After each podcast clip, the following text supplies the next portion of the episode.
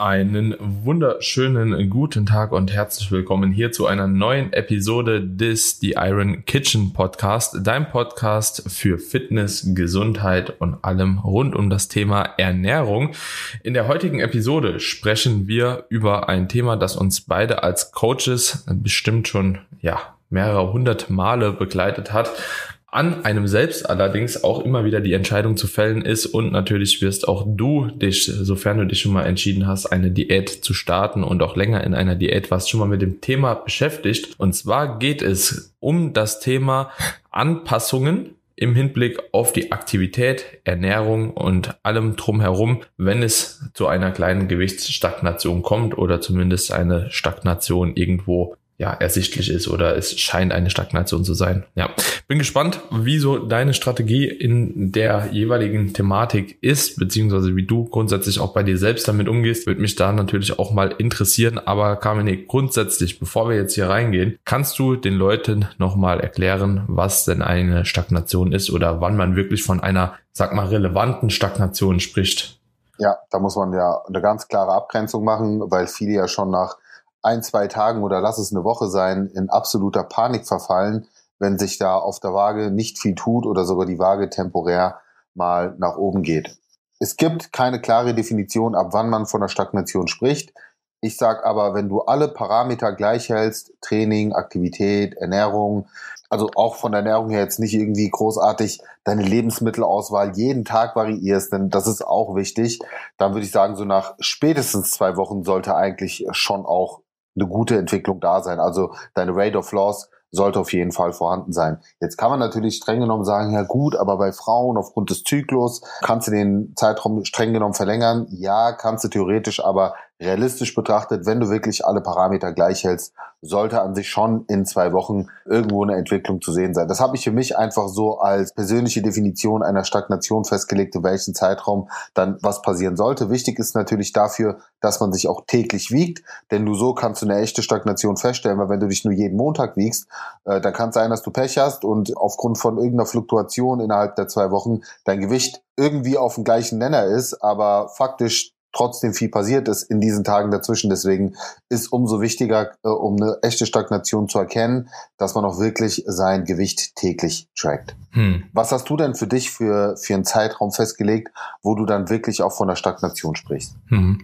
Das ist eine super spannende Thematik, die mich tatsächlich im Coaching auch schon oft begleitet hat und auch immer wieder begleitet und ich auch immer wieder neue Erfahrungen mache. Das ist, glaube ich, ähnlich wie bei dir auch. Ich gehe auch hin, meistens so 10 bis 14 Tage. In diesem Zeitraum sollte spätestens dann äh, definitiv nochmal ein Drop kommen und in der Regel halt eben auch ein signifikanter Drop. Also da spreche ich jetzt nicht unbedingt von, okay, ist es vielleicht mal 0,1 Kilogramm unter dem Tiefstgewicht, was bis dato erreicht wurde, wenn halt eben so lange eine Stagnation war. Was ich hier auch ganz gerne noch mal kurz so ein bisschen unterscheide, bevor die Leute jetzt auch denken so, oh ja, wieso geht Daniel da manchmal auch so aggressiv vor, beziehungsweise wo sind da die Unterschiede? Bei mir ist es ja auch grundsätzlich so, wenn ich von Klienten spreche, dann sind das meistens halt eben Klienten, die ein bestimmtes Ziel an Tag X vor sich haben. Das bedeutet, sie haben auch den Drang oder die Verpflichtung mehr oder weniger sich selbst gesetzt an Tag X halt eben mit Gewicht X oder mit Form X dazustehen oder Form Y. Und dementsprechend muss man da natürlich manchmal dann auch härtere Maßnahmen ergreifen oder vielleicht schon ein bisschen früher reingrätschen, wo ich normalerweise in so einer Sommerdiät oder in einer Lifestyle-Diät sagen würde, okay, komm, wir warten vielleicht doch mal nochmal ab, ja. So wäre beispielsweise zu Beginn von einer Vorbereitung, ja, wo ich dann sage, okay, es ist noch ein bisschen halt eben mehr abzuwarten, das Körpergewicht ist noch höher, es können noch mehr Fluktuationen sein, weniger standardisiert. Da würde ich dann wahrscheinlich zehn Tage warten, wenn es gegen Ende der Prep ist, ja, also so fünf, sechs Wochen, vielleicht sieben Wochen vorm Wettkampf, dann würde ich sogar teilweise teilweise schon früher, also so nach sieben Tagen einfach sagen schon, boah, komm, wir gehen jetzt nochmal runter, weil wir dürfen das nicht riskieren, dass ein potenzieller Drop ausbleibt, ja. Und dann lieber auf Nummer sicher gehen, nochmal ein Refeed einschieben oder etwas dergleichen, statt halt eben da zu zimperlich sein. Aber das ist ja jetzt nochmal eine andere Thematik. Ich spreche von der Stagnation. Wie gesagt, auch so bei 10 bis 14 Tagen, wenn in diesem Zeitraum jetzt keine Körpergewichtsabnahme geschehen ist, dann ist das natürlich irgendwo suboptimal. Allerdings, Kamine, und das möchte ich vielleicht auch nochmal hier mit anfügen, ist eine Stagnation nicht immer nur von einem Tiefstgewicht abhängig zu machen. Was meine ich damit? Wenn ihr jetzt, wir haben zwei Beispiele. Ein Beispiel ist eine Person hat beispielsweise über sieben Tage ja eine gewisse Gewichtsabnahme, eine gewisse Gewichtszunahme wieder, hält sich die ganze Zeit so, sagen wir mal bei 55 Kilo. Hat ein Tiefsgewicht gehabt von 54,0 Kilo allerdings, ja, und hält sich trotzdem bei 55 Kilo roundabout. Das ist die eine Thematik, ja. Da war einmal ein Drop da, der zeigt, dass das Ganze niedriger ist. Dann gibt's aber die Person B, die sich kontinuierlich vielleicht eher in dem unteren Bereich entwickelt, ja. So, sie hat angefangen bei 56,0, 55,9, 55,8 und du siehst halt eben, der Trend, der geht allerdings trotzdem dann weiter auf einmal beispielsweise 54,7, 54,6, 54,3 und das alles geschieht in einer Woche und es ist eine lineare Abnahme zu sehen, ja. Da ist auf jeden Fall ein Erfolg zu sehen. Dann würde ich da auf gar keinen Fall bei einer Stagnation sprechen, nur weil er das Tiefstgewicht nicht durchbrochen hat, ja, weil halt eben diese Gesamtgewichtseinträge eher in eine sehr, sehr vielversprechende Richtung wandern und das ist ja, auch also sehr wichtig. Quasi die, die Tendenz genau. Ähm, auch. Mhm. Ja, genau. finde ich gut, auch ja. so den den Trendverlauf mit zu berücksichtigen, äh, finde ich, äh, ist ein sehr, sehr guter Punkt. Ist schwer zu analysieren, wenn man das halt nur für sich selbst mal gemacht hat, so, ne, aber wenn ich als Coach jetzt objektiv da drauf gucke und sehe, so, okay, eine Person klammert sich wirklich an einem Lowest Weight fest, der halt super tief war, wo ich aber zu 100% sagen kann, das hat halt was mit dem Wasserhaushalt zu tun, warum auch immer, das ist nochmal ein Unterschied, wie wenn eine Person nicht wirklich ein neues Lowest Weight hat, aber trotzdem die ganze Zeit halt eben in die gewünschte Richtung wandert. Und das ist auch super, super super wichtig, dass ihr das auch mit berücksichtigt, wenn ihr so eine Entscheidung trefft, beispielsweise dagegen vorzugehen. Denn das beeinflusst letzten Endes auch die gesamte Diät. Wir haben euch schon mehrfach erklärt, eine Kalorienreduktion ist immer natürlich irgendwo zielführend, wenn es darum geht, mehr Fett abzubauen, beziehungsweise irgendwann auch Gesamtgewebe abzubauen, ja, je nachdem, wo man sich da befindet. Aber es geht natürlich mit Nachteilen einher, ja, in dem Zuge, dass wahrscheinlich diese Metabolic Rate ein bisschen sinken wird, ja, vielleicht wird euer Need, also dieser Non-Exercise Activity Thermogenesis mit der Zeit weniger werden und das potenziert sich natürlich. Am Anfang ist das noch relativ irrelevant, ja, wenn ihr von 2600 auf 2500 als ersten Schritt die Kalorien vielleicht anpasst oder auf 2400, dann wird das zu Beginn einer Diät Qualität noch nicht so wirklich problematisch sein. Aber umso öfter ihr eine Anpassung macht, umso mehr Anpassungen vonstatten gehen, umso weniger Kalorien ihr konsumiert, auch im Sinne von dem Eat, also so, beziehungsweise auch von dem Thermic Effect of Food noch zusätzlich, ne? umso weniger Kalorien werdet ihr letztlich auch verbrauchen. Ja, also das Ganze ist nicht einfach immer, ja, okay, komm, ich habe eine Stagnation, ich reduziere mal die Kalorien und dann geht alles besser. So, das eher tatsächlich das Gegenteil manchmal, was da zum Tragen kommt. So auch deine Erfahrung, oder? Ja, 100 Prozent. Und ich finde es auch gut, dass du den Punkt angesprochen hast, dass da auch gewisse Erfahrungswerte vonnöten sind. Denn ich finde es als Laie extrem schwer, eine wirkliche Stagnation zu erkennen. Zumal dann auch ganz oft der psychologische Faktor hinzukommt. Also ich spreche auch zu einer sehr großen Frauen-Community und da ist natürlich dieses Kopfkino ganz, ganz stark ausgeprägt, aber sicherlich auch bei Männern, die sich jetzt eher so im Wettkampfsport bewegen. Ne? Aber gerade bei Frauen sehe ich das sehr, sehr oft, dass sie sich einen Extremkopf machen und sehr schnell überinterpretieren und zu voreilig einfach Maßnahmen ergreifen, die wir an der Stelle einfach ja für völlig suboptimal halten, mhm. weil man sich damit schon sehr viel Puffer rausnimmt. Aber das ist doch eine schöne Überleitung zu den Maßnahmen, äh, die wir schlussendlich ergreifen können. Ganz einfach gesprochen gibt es ja im Grunde genommen nur zwei, zwei Stellschrauben, über die wir arbeiten können, vorausgesetzt, wir sind wirklich an diesem Stagnationspunkt. Und das ist auf der einen Seite weniger zu essen und dadurch eben das Kaloriendefizit zu erhöhen. Und da muss man ganz klar sagen, ist das erstmal so der größere Hebel. Und das ist Fakt. Und auf der anderen Seite haben wir natürlich die Möglichkeit, über mehr Aktivität und oder Sport, das muss man ja auch nochmal ähm, unterscheiden, ne? also Low-Intensity Geschichten wie jetzt spazieren oder ne, ein paar mehr Schritte sammeln, wie auch immer, über sowas oder eben hochintensivere Belastungsformen wie jetzt ein Krafttraining oder ich sage jetzt auch mal ein intensiveres Ausdauertraining. Mhm. Erste Maßnahme, die ich an der Stelle ergreifen würde, ist tatsächlich zu schauen, wie ist denn aktuell das Aktivitätsniveau? Habe ich da noch Möglichkeiten, das Ganze nach oben zu schrauben. Einfaches Beispiel, wenn sich jetzt jemand aktuell fünf bis 6.000 Schritte am Tag bewegt und mir sagt, gut, ich könnte jetzt auch noch mal um 2.500 Schritte erhöhen oder ich könnte auf die 10.000 hochgehen, dann wäre das auf jeden Fall der erste Schritt, den ich wählen würde. Ich erkläre auch gleich, warum ich eher über Aktivität erstmal arbeite. An zweiter Stelle würde ich dann auch schauen, wenn wir da weniger Puffer haben oder wenn wir bei beiden noch Puffern haben, dass wir über mehr Sport arbeiten. Das muss jetzt gar nicht eine zusätzliche Trainingseinheit sein. Das kann auch vielleicht erstmal über eine Erhöhung der Satzzahl sein, dass man sagt, man erhöht das Trainingsvolumen, wenn da noch Spielraum ist. Ansonsten bietet sich natürlich auch hier an zu sagen, hey, streu noch mal eine halbe Stunde Cardio-Training mit ein, zum Beispiel nach einem Kraftprogramm, das jetzt nicht irgendwie zweimal am Tag ins Fitnessstudio muss, aber zum Beispiel auch da mal ein bisschen mit Cardio zu arbeiten, bin ich überhaupt gar kein Feind von. Da sehe ich auch einen, durchaus einen Nutzen. Also entweder das Trainingsvolumen steigern oder ein bisschen Cardio mit reinnehmen oder dann als letzte Instanz sozusagen noch einen extra Tag mit einstreuen. Warum würde ich immer über Aktivität oder Sport arbeiten oder am besten eine Kombination aus beiden? Weil ich finde, Essen streichen ist immer unangenehmer. Auch wenn das die, also der effektivere Hebel ist, aber es ist der, der am meistens wehtut. Also wenn ich jetzt aus einem Aufbau komme und viele Kalorien habe, dann sage ich, kannst du auch durchaus schon mal mit den Kalorien beim Essen kürzen. Aber auch hier, ich weiß, viele Zuhörerinnen sind hier dabei. Also wenn du allgemein nicht so viel Kalorienpuffer hast und dann noch weniger essen sollst, dann wird's halt irgendwann ekelhaft, weil du hast ja wahrscheinlich auch eine etwas längere Diät vor dir und du möchtest ja immer mit dem höchstmöglichen Kalorienziel die bestmöglichen Ergebnisse erzielen. Also das ist so meine Philosophie. Auch hier, glaub mir, wenn ihr 20 Coaches fragt, wird jeder wahrscheinlich irgendwie ein bisschen einen anderen Ansatz haben. Hm. Ja, und, und da gehe ich direkt mal rein. Ich würde es umgekehrt machen. Mhm.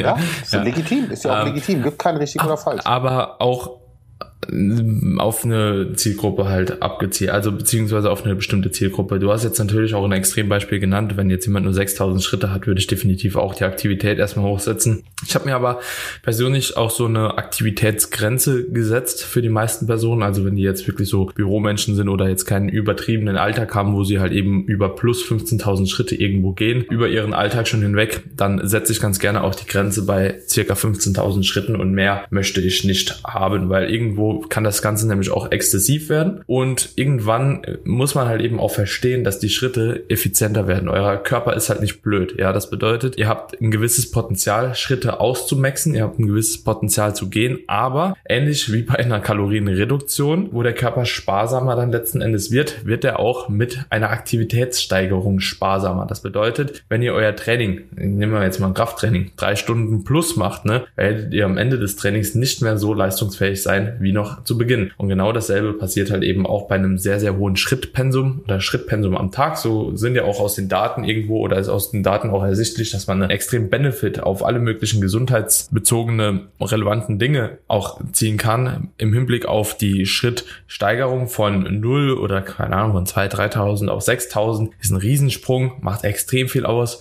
von 6 auf 8 macht tatsächlich nochmal einen sehr großen Unterschied. Und auch von 8 auf 10 hat man auch beobachten können, dass da auch weitere Vorteile mit einhergehen. Allerdings dann noch drüber hinaus werden die Vorteile immer geringer und wenn man dann überhaupt noch von Vorteilen sprechen kann, dann ist es einfach die etwas gesteigerte äh, Aktivität, die man dadurch hat ja, und dadurch einen erhöhten Kalorienverbrauch erzielt. Aber wie gesagt, auch die Schritte werden effizienter und der Kalorienverbrauch, der durch dasselbe Maß an Schritten quasi kreiert wird, bei 10.000 Schritten wird bei 20.000 nicht mehr so sein. Und das ist halt eben sehr, sehr wichtig, dass ihr da auch für euch selbst dann euch eine gewisse Grenze halt auch setzt und das auf euer persönlichen oder eurem persönlichen Alltag anpasst. Ja, jemand, der halt 15.000 schon vom Alltag hat, der wird natürlich auch wahrscheinlich noch ein bisschen mehr drüber hinausgehen können. Ist halt aber auch immer die Frage, ob das sein muss und ob das nicht irgendwann auch vielleicht ein bisschen zu zeitintensiv wird alles, ne? So, und ja.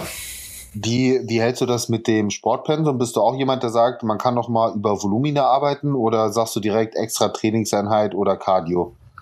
Also es kommt drauf an. Ist, ist jemand schon strebt darin, 100% in seinem Training rauszuholen, sagen wir mal, er macht jetzt auch Krafttraining in dem Zuge, dann würde ich nicht sagen, dass der noch mehr Volumen vertragen kann, weil die Verletzungsgefahr natürlich in der Diät deutlich steigt und auch das, die Situation, so mal in Overreaching oder Overtraining zu kommen, ist natürlich dann auch gesteigert. Das Stress für den oder der Stress für den Körper wird erhöht, etc. pp. Ne, was alles halt dazu führen könnte, dass wieder so eine Stagnation auch leichter eintritt und dementsprechend würde ich da eher wahrscheinlich so über, wenn die Kardioschraube dann gehen.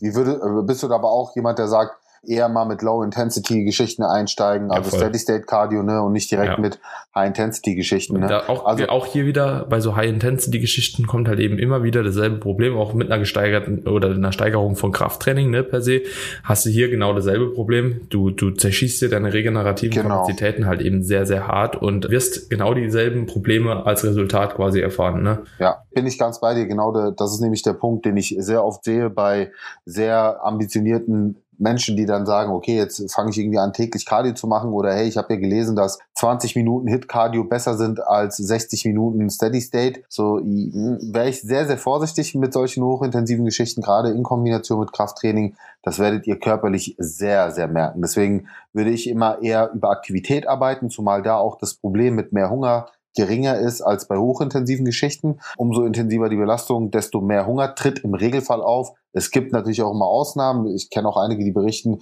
gerade wenn sie so hochintensive Intervalltrainingsgeschichten machen, haben sie eher weniger Hunger. Aber ich kenne auch genau das Gegenteil und eher das Gegenteil als der, äh, als es andersrum der Fall ja. ist. Von dem her würde ich so arbeiten. Was äh, ist denn so ein Kaloriendefizit, was man dann ansetzen sollte. Das ist ja so der zweite Punkt. Okay, ich bin an einem Punkt, wo ich stagniere. Okay, ich weiß, ich muss mein Defizit erhöhen. Aber um wie viel soll ich denn mein Defizit tatsächlich erhöhen? Auch hier gilt für mich, von meiner Philosophie her, das gleiche Prinzip. So wenig wie möglich, um wieder signifikante Abnehmerfolge zu erzielen. Ich arbeite da auch gar nicht mit Prozenten, 5%, 10% niedriger, sondern ich würde um, um die 200 Kalorien ansetzen. Ich finde, weniger ist schwer nachvollziehbar. Also wenn ich jetzt sage 100 oder 150, das kannst du gar nicht messen, allein durch die ganzen Lebensmittelschwankungen. So 200 bis 250 Kalorien ist realistisch. Damit sollte auf jeden Fall wieder ein guter Drop reinkommen.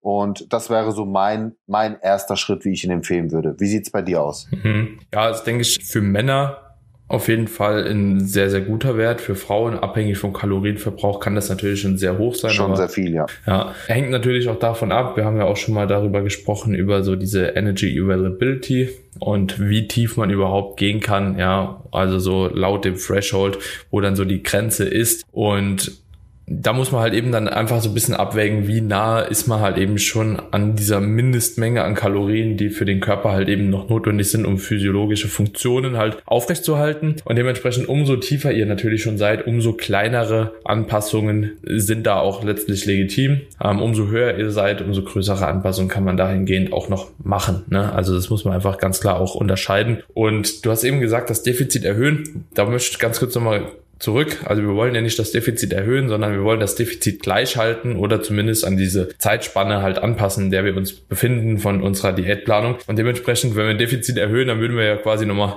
drüber hinausgehen. Aber ja. du wolltest das sowieso nicht sagen, ich weiß. Genau.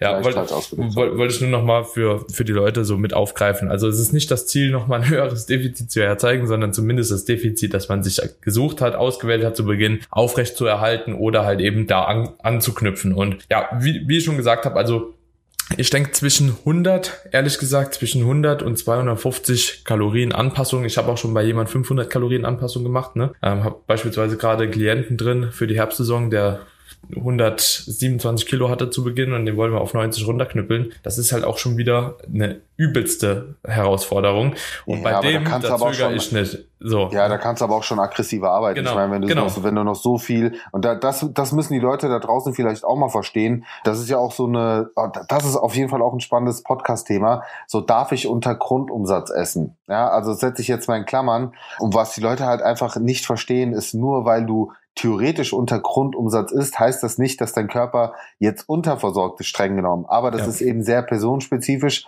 und gerade Richtung Übergewicht, starkes Übergewicht oder viele Fettdepots sehe ich da weniger ein Problem. Aber das muss man echt differenziert Biggest behandeln. Loser. Ne? So, ne? Ja, Den wobei die will ich gar nicht als Beispiel nehmen, weil ey, ich habe mir das letzte Mal wieder im Fernsehen angeguckt. Aber gut, ja. Ja, ja aber, ja. aber so, die essen wahrscheinlich halt eben so wenig, ne? Und denen ja. wird's nicht schlecht gehen. Ich habe einen Kollege, der hat einen im Bekanntenkreis, der war in so einer Klinik, ne? Ich glaube, der Rekord dort liegt bei knapp unter einem Jahr nichts essen, ne? Nur Flüssig, Flü Flüssigkeit zu sich führen. So, aber das sind Leute, die halt 200 Kilo zu viel auf den Rippen haben, ne? Also so, ob das jetzt so sinnig ist und so, sei mal dahingestellt, würde ich so nie machen. Ne? Also so, ich will wenigstens halt ein bisschen Gemüse und dies und das ja, geben, so, ne? Aber das scheint zu funktionieren, ne? Das scheint wirklich eine Herangehensweise zu sein bei so hochadipösen Menschen, die man sich dazu nutzen machen kann und ist auch irgendwo verständlich, ne? Also so ist auch logisch, so, ne? Genauso wie du dich halt eben am Ende von einer Wettkampfdiät oder halt eben wirklich so in einem extremen Krankheitsstadium wahrscheinlich kaum mehr am Leben halten kannst, wenn du halt eben nichts mehr isst, so haben die halt einfach ein sehr, sehr großes Depot. Das ist die Natur halt, ne? Ob das jetzt mit dem Jahr geht und was, was weiß ich, keine Ahnung, habe ich mich nicht genau informiert, aber das ist auf jeden Fall, ich halte das schon für möglich, dass man beispielsweise auch über einen Monat mal fastet oder so äh, und nichts konsumiert, wenn man halt das notwendige Körperfett hat. Wie man sich dabei fühlt, ist nochmal so eine andere Sache. Ne? Ja. Trinken, trinken sollte man halt trotzdem, ja. weil das ist überlebenswichtig. Ja. Aber keine Fettreserven, Ahnung, Fettreserven hast ja, Fettreserven, ich meine, dafür sind sie ja ursprünglich mal gewesen für harte Zeiten. Ne? Äh, ja, deswegen also so aus der Natur heraus würde ich sagen, das funktioniert. Aber ob das wirklich so funktioniert, keine Ahnung. Also ich würde es auf jeden Fall. Jeder, jeder, der jetzt hier zuhört, ne, fühlt euch nicht aufgefordert, nichts mehr zu essen. Äh, bitte nicht. Ne, möchte ich Abstand von nehmen. Ja, ja aber vor allen Dingen jetzt überleg doch mal, du nimmst keine Mikronährstoffe Nährstoffe auf und nichts. Also, das darfst du ja auch nicht vergessen. Ja. Das sind ja auch so, also da musst du zumindest irgendwie gucken. Ja, okay, aber wollen wir da nicht weiter einsteigen, weil wir wollen niemanden dazu animieren. Ich bin auch kein Fan von Radikalprogrammen, allein deswegen, weil es für mich nichts Nachhaltiges ist. Und was, was bringst du diesen Menschen dann bei? Also auch in so Adipositas-Kliniken, meinetwegen werden die dann auf 700 Kalorien gesetzt. Ja, das funktioniert. Das kann auch mal anfänglich Sinn machen, aber das Ziel sollte doch sein, dauerhaft was zusammenzuentwickeln. Also mhm. da bist du ja wahrscheinlich bei mir. Von dem her, das ist jetzt nochmal eine besondere Zielgruppe. Wollen wir wieder zum Thema zurückkommen? Stichpunkt, wie kann man so eine Stagnation umgehen? Also ich würde sagen, das sind an sich so die wichtigsten Punkte. Ob ihr jetzt über Stellschrauberernährung arbeitet oder über Aktivität und Sport. Ich würde immer eine Kombination aus beiden machen. Das ist für mich am sinnvollsten. Also lieber nur ein bisschen weniger essen und dafür ein bisschen mehr Sport machen. In beide Richtungen nicht irgendwie extrem reinkommen. Und damit sollte es dann auch wieder wie am Schnürchen laufen und auch auch ganz wichtig, bringt Geduld mit, nicht ähm, überreagieren, nicht überinterpretieren, Fluktuationen auch hinnehmen. Wir haben auch darüber schon gesprochen, woher diese Gewichtsschwankungen kommen können. Da, darüber haben wir eine komplette Podcast-Episode. Aber hier quasi nochmal so, so eine Art Maßnahmenplan. Und macht auch wirklich nicht den Fehler, mit einem höheren Defizit dann weiterzumachen, direkt krass zu kürzen und äh, euch da einfach viel Puffer für hinten rauszunehmen. Weil bedenkt immer, was habt ihr für ein Ziel, was habt ihr für ein langfristiges Ziel?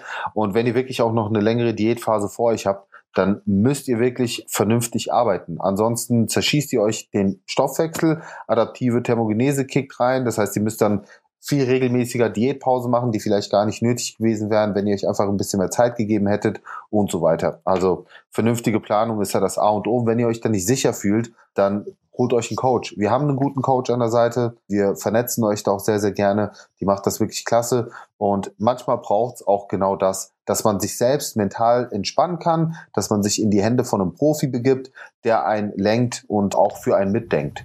Ja, definitiv. Also ich glaube auch gerade in solchen Situationen bei so Diätentscheidungen ist es super, super hilfreich, wenn man da wirklich auch jemand am Start hat, äh, an der Seite hat, der einen da auch durchbegleiten kann und wie gesagt halt eben auch objektiv die Daten halt analysieren kann. Das ist ein ganz, ganz wichtiger Punkt und ähm, ich merke auch einfach immer, welchen Hebel man da persönlich als Coach auch hat auf die jeweiligen Personen und dementsprechend definitiv eine gute Sache.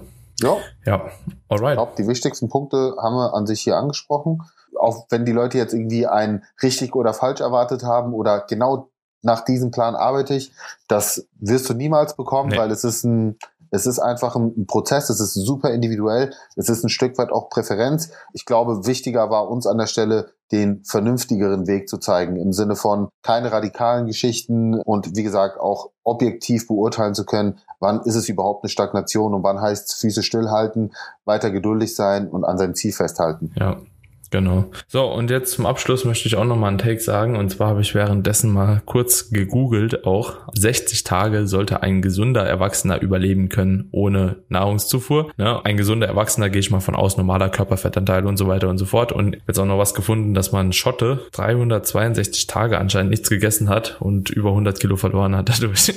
so, interessant, ja. Aber das wäre auf jeden Fall nicht gang und gäbe. Und wie gesagt, das Ganze ist auch sehr, sehr schwierig anscheinend wissenschaftlich zu messen, weil das auch so eine ethische Thematik ist. Also es ist halt eben nicht unbedingt verantwortlich, jemand über 60 Tage ohne Nahrung halt ja, durchs Leben laufen zu lassen, weil halt auch sehr, sehr viele wichtige physiologische Funktionen auch drunter leiden. Ne? Und dementsprechend hier nochmal ein kleiner Take zum Ende des Tages. Also macht das nicht und wird das auch sowas gar nicht aus. Halte ich, wie gesagt, auch gar nicht für äh, sinnvoll, du ja auch nicht. Und dementsprechend hier nochmal als kleinen Outtake mit für euch auf dem Weg. Jetzt wisst ihr auch Bescheid. so, dann vielen Dank auch nochmal für die Info. Leute, euch äh, einen schönen Resttag, wann auch immer ihr das hört. Denkt bitte daran, eine Bewertung dazulassen für all jene, die das noch nicht getan haben, als kleinen Support für den Podcast.